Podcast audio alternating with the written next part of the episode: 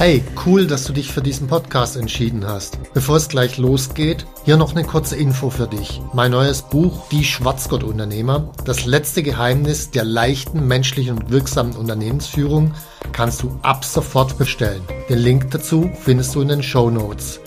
Jetzt aber zurück zum Podcast und viel Spaß mit dieser Folge.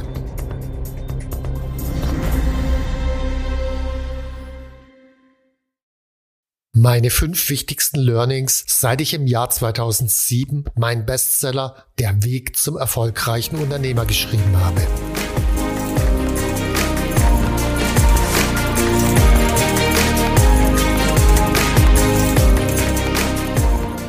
Hallo zusammen, ich bin Stefan Mehrer, Unternehmer, Bestsellerautor und Unternehmercoach. Ich bin davon überzeugt, dass Unternehmersein die geilste Lebensform der Welt ist. In diesem Podcast möchte ich dich, wie meine jährlich über 1000 Seminarteilnehmer, dabei unterstützen, zum besten Unternehmer zu werden, der du sein kannst, zum Schwarzgurt-Unternehmer.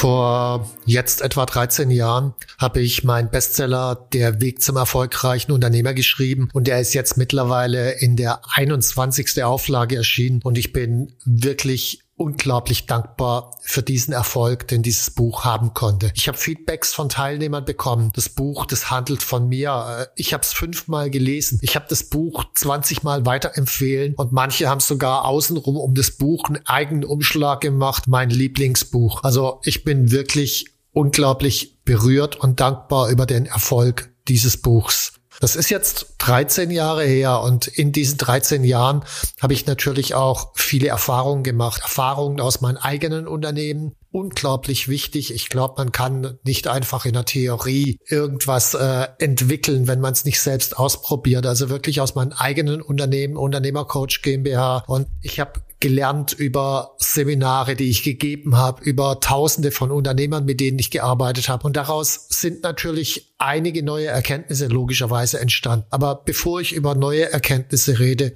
vorneweg erstmal eins. 90 Prozent dessen, was in diesem Buch steht, würde ich heute immer noch unterschreiben. Genau so, wie es da steht. Damals habe ich in meinem Buch geschrieben, das Unternehmen ist der Spiegel der eigenen Persönlichkeit. Das würde ich heute sogar als noch wichtiger ansehen wie damals. Und je größer das Unternehmen wird, desto deutlicher kommen Defizite auch zum Vorschein. Also wer mit drei Leuten noch nicht führen kann, der hat relativ wenige Probleme. Wer aber mit 200 nicht führen kann, der hat richtig die Kacke am Dampfen. Also das Unternehmen ist der Spiegel der Persönlichkeit. Deswegen heute noch wichtiger an die Persönlichkeit ranzugehen. Das Thema, das ich damals reingebracht habe ins Buch Fachkraft, Manager und Unternehmer, würde ich genauso sehen. Neurostrategie sehe ich genauso. Das Thema mit dem Engpass würde ich als noch wichtiger anerkennen als damals. Vor allen Dingen vor dem Hintergrund, den meisten Unternehmern ist erstmal das Konzept des Engpass nicht klar und wenn Ihnen das Konzept klar ist, ist Ihnen nicht klar, was der Engpass ist und in den meisten Fällen glauben Sie, Sie hätten den Engpass, haben ihn aber nicht. Also erstmal, um was geht's beim Engpass? Beim Engpass geht's darum, wenn ich ein System habe, wie zum Beispiel ein Unternehmen oder mich in meinem Unternehmen, dann gibt es immer genau eine Stelle. Wenn ich da dran drehe, lösen sich die ganzen anderen Probleme entweder von allein auf oder werden wesentlich leichter zum Behandeln. Es gibt immer einen Engpass, nicht zwei, drei oder fünf. Der Plural von diesem Wort sollte verboten werden. Und um den Engpass rauszufinden, ist ein scharfes analytisches Denken erforderlich. Also ich habe Leute gehört, die haben gesagt, ich bin der Engpass. Okay, ich, aber was, was meint es jetzt? Ein Glaubenssatz von dir? Ähm, dass du müde bist und im Burnout bist. Was genau vom Ich ist der Engpass, warum und in Bezug auf welches Ziel. Das ist ein Beispiel für unscharfes Denken.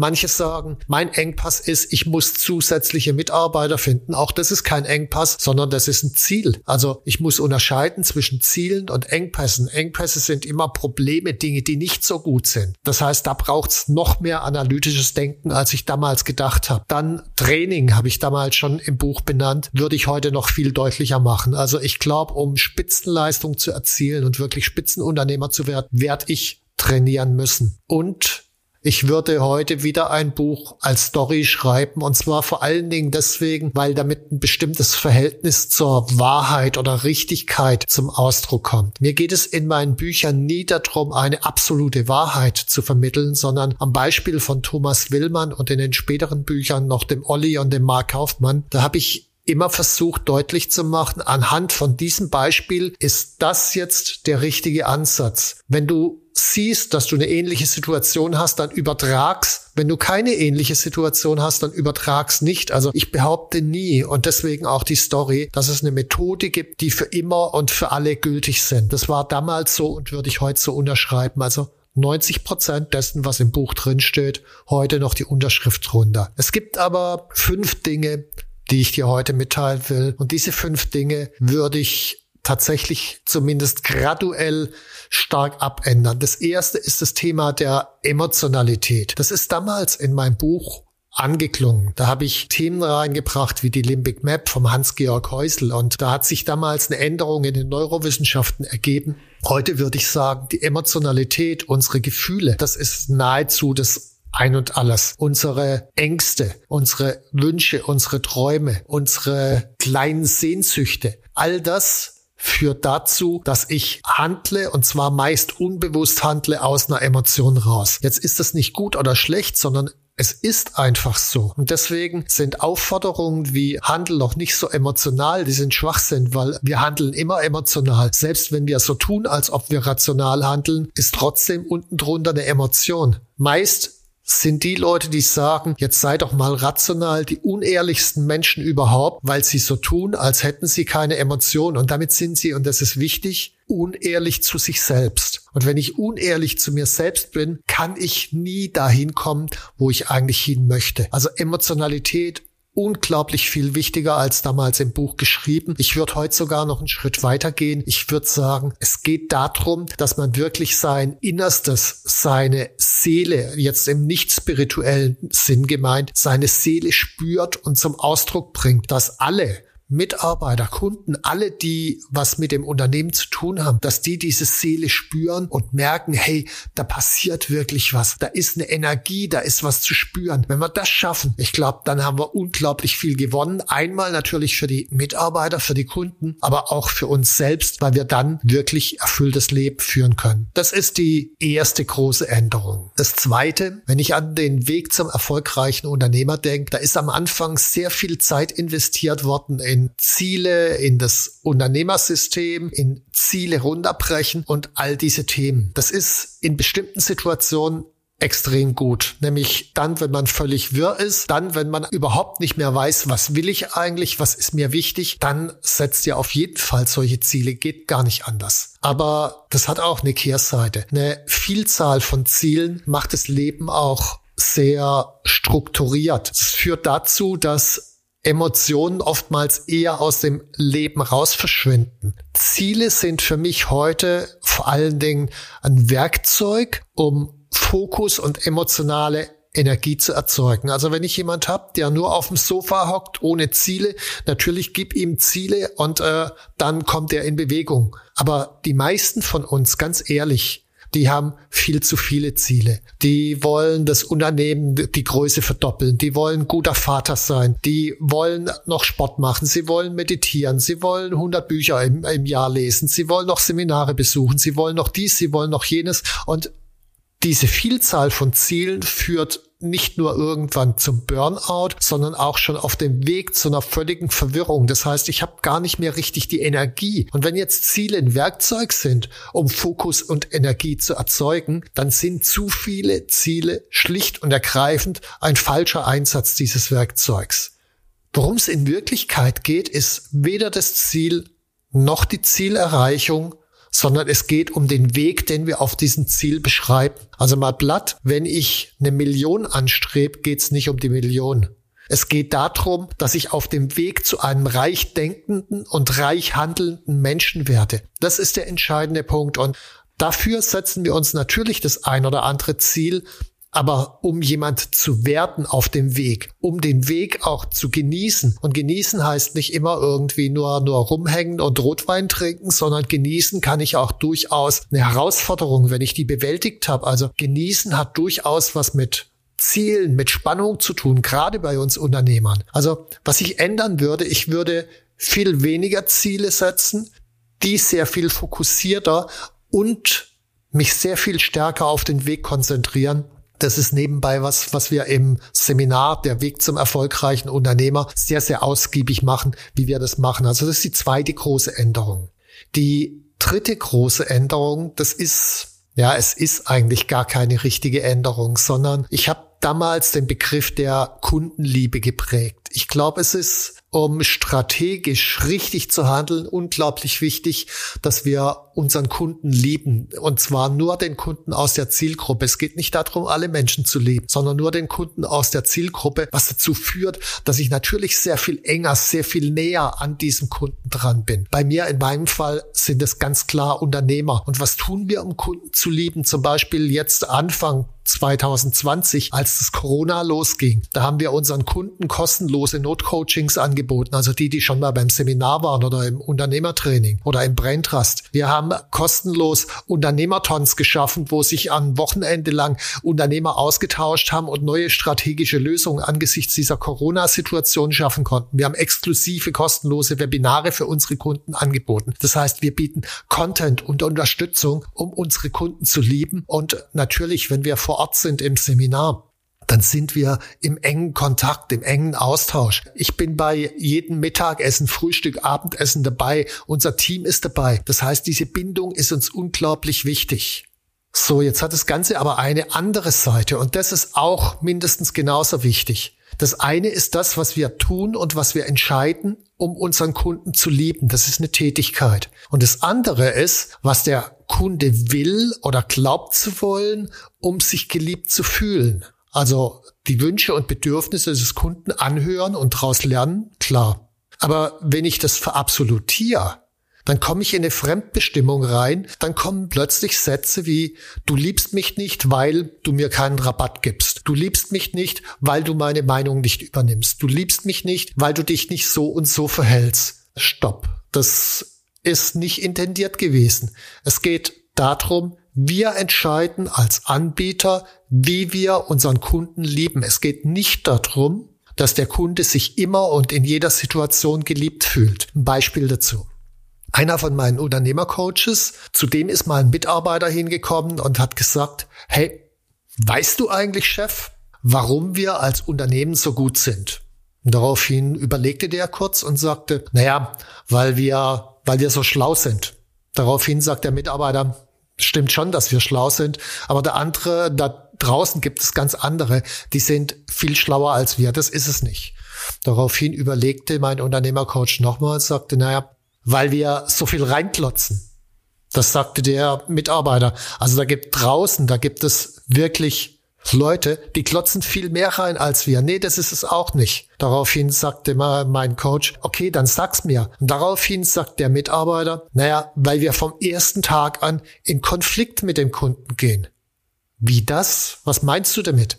Naja, die haben langfristige Projekte gemacht im Baubereich. Die dauern schon mal anderthalb Jahre. Und was jetzt ganz oft passiert ist, wenn da Probleme auftauchen, dann wird da irgendwie drüber gekehrt und die werden nicht wahrgenommen. Und das Ergebnis ist, am Ende, so nach 15 Monaten, 17 Monaten, da kommt auf einmal die Kacke zum Vorschein und dann geht's richtig zur Sache. Und da kann ich natürlich nichts mehr retten. Und ganz oft sind natürlich nicht nur wir als Anbieter daran beteiligt, sondern auch der Kunde, weil der Informationen nicht geliefert hat und so weiter und so weiter. Also jeder, der Softwareprojekte macht, kennt es natürlich auch. So, jetzt also Warum wir so gut sind, ist, weil wir vom ersten Tag an in den Konflikt gehen, weil wir vom ersten Tag an dem Kunden sagen, pass auf, ich will das zu diesem Zeitpunkt, sonst können wir nicht zusammenarbeiten. Wirkt der Kunde oder hat der Kunde in dem Moment das Gefühl, geliebt zu werden? Antwort nein.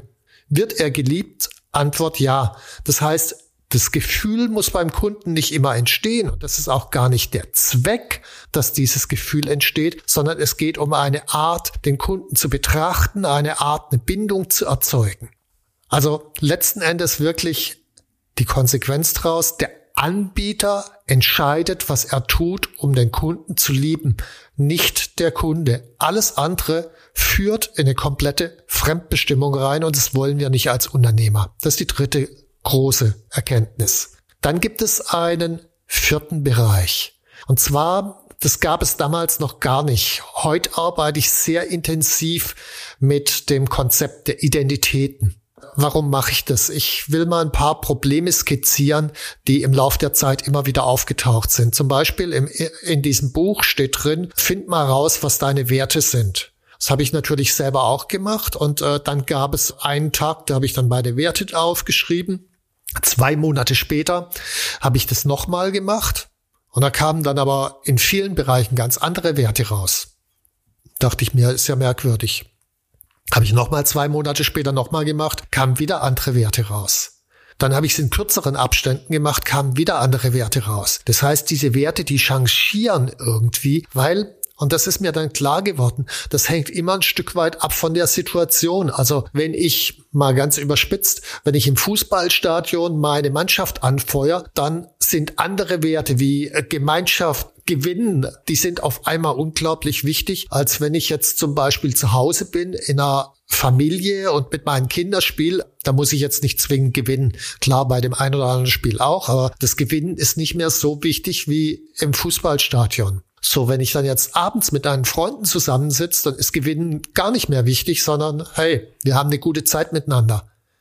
Das heißt, in unterschiedlichen Kontexten sind unterschiedliche Werte relevant. Das ist ein, ein Problem mit den Werten. Das zweite ist, in einer Führung, da tauchen immer wieder innere Konflikte auf, die aus diesen Werten resultieren. Zum Beispiel bin ich manchmal, wenn Mitarbeiter längere Zeit da ist, bin ich einerseits so eine Art Freund, dann bin ich Unternehmer und habe eine bestimmte Aufgabe zu erfüllen. Äh, dann habe ich auch ein bestimmtes Selbstbild von mir. Wie bin ich denn eigentlich gegenüber anderen Menschen? Und wenn aus diesen unterschiedlichen Betrachtungsweisen unterschiedliche Bewertungsergebnisse des Verhaltens eines Mitarbeiters rauskommen, dann komme ich natürlich in Konflikt logischerweise. So, und äh, das kriege ich über dieses klassische Wertemodell nicht mehr abgebildet und deswegen arbeite ich an dieser Stelle mit Identitäten. Eine Identität ist für mich, ich sag mal, ein äh, Set von Wahrnehmungsmustern, ein Set von Emotionen, ein Set von Glaubenssätzen, ein Set von Selbstbildern, die zu einer bestimmten Zeit wirksam sind. Das ist mehr als eine Rolle. Eine Rolle ist eher was Angenommenes. Es ist eine Identität. Ich bin in dem Moment so. Wenn ich im Fußballstadion mich freue und jubel, wenn meine Mannschaft ein Tor geschossen hat, dann spiele ich doch keine Rolle in dem Moment. Dann freue ich mich und ich bin genau der, der jubelt. Ja, und wenn ich zu Hause meiner Frau, weil die ein Problem hat, zuhöre, dann bin ich in dem Moment genau der. Ich spiele doch keine Rolle. Und beides funktioniert völlig anders. Das sind andere Glaubenssätze aktiv und deswegen arbeite ich sehr stark mit Identitäten. Und das hat fürs Unternehmen eine große zentrale Bedeutung, und zwar unter dem Begriff der Unternehmerneutralität. Eine Identität der Unternehmerneutralität ist jemand, der nicht sich betrachtet, nicht seine Rolle als Freund, können wir auch immer mal wieder tun, aber nicht in der Situation, sondern in der Situation sich beginnt mit dem Unternehmen als System zu identifizieren und aus diesen Bedürfnissen dieses Systems raus agiert. Also was braucht dieses System jetzt? Braucht es von mir jetzt Strategieleistung? Braucht es von mir eine klare Ansage? Braucht es von mir mehr Bindungsenergie, die ich reinbringe? Was braucht dieses System, um optimal zu wachsen? Und wenn ich aus dieser neutralen Sichtweise drauf schaue, dann kann ich natürlich auch zu anderen Zeitpunkten mit Mitarbeiter befreundet sein, aber in diesem Zeitpunkt agiere ich aus dieser Rolle der Unternehmerneutralität raus. Unglaublich wichtige Erkenntnis, wenn man da mal in die Tiefe denkt. Auch im Verhältnis zu unseren Kunden sind wir immer wieder in unterschiedlichen Rollen oder im Verhältnis zu unseren Mitarbeitern. Also bei Kunden beispielsweise, wir sind mal Trainer, wir sind mal Anbieter, mal Systemleader. Die haben jeweils unterschiedliche Identitäten an der Stelle. Das ist die vierte wichtige Erkenntnis. Und die fünfte wichtige Erkenntnis ist für wirklich nachhaltige Veränderungen. Und das ist das, wofür ich stehe und was mir unglaublich wichtig ist. Für wirklich nachhaltige Veränderungen braucht es ein klares Veränderungsmodell. Ich brauche ein Modell im Kopf, wie nachhaltige Veränderung funktioniert, weil hey, meine Idee, meine, mein Antrieb ist nicht, dich jetzt zu begeistern, dass du, wenn du jetzt hier mit dem Podcast fertig bist oder mit dem Buch fertig bist, dass du sagst, hey, geile Sache, was der geschrieben hat, sondern nee, die Idee ist, dass du danach was veränderst und am besten noch währenddessen. Und wie funktioniert das? Da braucht es ein klares Veränderungsmodell, es braucht Nachhaltigkeit und es braucht auch seine Zeit. Also jetzt zu sagen, hey, hör dir mal einen Podcast an und danach baust du dir ein Millionenunternehmen auf oder irgendwas oder du baust ein Unternehmen auf, in dem du deine Seele zum Ausdruck bringen kannst. Vergiss es. Nee, nee. Das braucht Trading, das braucht nachhaltig und Veränderungsmodell. Und das braucht, und das ist entscheidend, es braucht ein ungeheuer großes Commitment und eine Klarheit.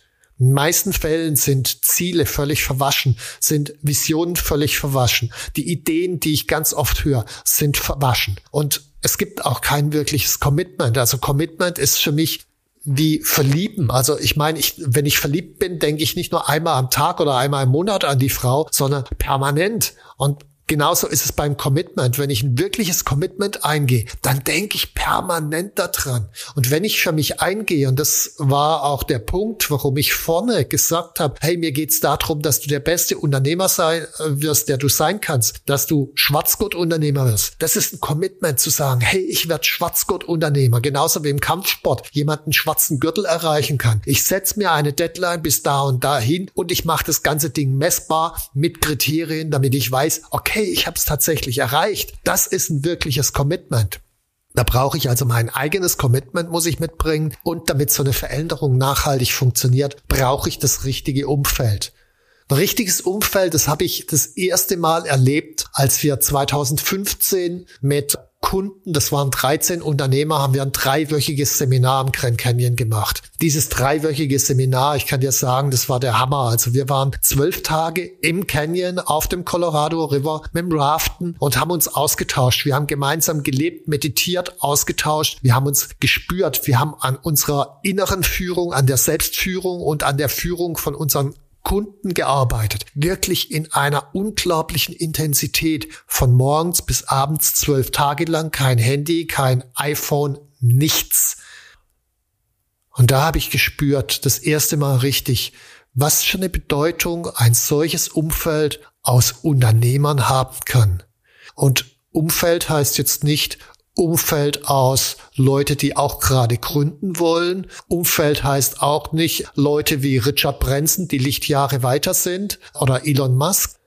Umfeld heißt auch nicht ein Coach, der nie selbst Unternehmer war, sondern Umfeld heißt Leute, die so sind wie du, die auf dem Weg sind, die selbst 10 oder 20 Mitarbeiter haben. Wir als Unternehmercoach, wir haben aktuell 12 interne und 22 externe Coaches, also auch etwas über 30 Leute, die für uns arbeiten. Das heißt, das, was wir rüberbringen, leben wir auch selbst. Also ich, ich erzähle da nicht einfach nur was, was ich in irgendwelchen Büchern gelesen habe, sondern ich habe das ausprobiert, ich bin selbst auf die Nase gefallen. Und wenn du ein Umfeld aus nur solchen Leuten hast, die reflektieren, die den gleichen Weg gehen wollen, die offen und ehrlich sind, dann passiert wirklich was. Also das Umfeld ist für so ein nachhaltiges Veränderungsmodell mit der zentrale Schlüssel. Das ist nebenbei auch ein Grund, warum allein über Podcasts oder Bücher äh, eine Veränderung kann zwar funktionieren, aber dramatisch viel länger dauert, als wenn ich im Seminar oder gar im Unternehmertraining drin bin.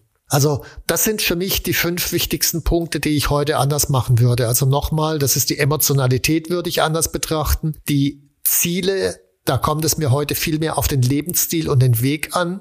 Kundenliebe ist einfach nur noch mal eine Klärung. Was wir tun, um die Kunden zu lieben, entscheiden wir und nicht der Kunde. Dann die Identitäten, insbesondere die Identität der Unternehmerneutralität und am Schluss nochmal wirklich ein klares Veränderungsmodell mit einer Nachhaltigkeit. Und es basiert auf Klarheit, Commitment und Umfeld. Wenn du jetzt noch mehr wissen willst, dann schau einfach in die Show Notes. Unten haben wir eingefügt einmal mein Folgebuch von 2016, Dein Wille geschehe, dann den Link zum Unternehmertraining, wenn du wirklich in so einem Umfeld was verändern willst. Und dann würde ich mich natürlich noch freuen, wenn du mein erstes Buch, 90 Prozent, würde ich ja immer noch unterschreiben, wenn du das einfach weiterempfehlen würdest. Danke. Wenn dir mein Podcast gefallen hat, dann abonniere und like ihn doch einfach. Mein Ziel ist, dass du zum besten Unternehmer wirst, der du sein kannst. Zum Schwarzgurt-Unternehmer. Tschüss und bis zum nächsten Mal.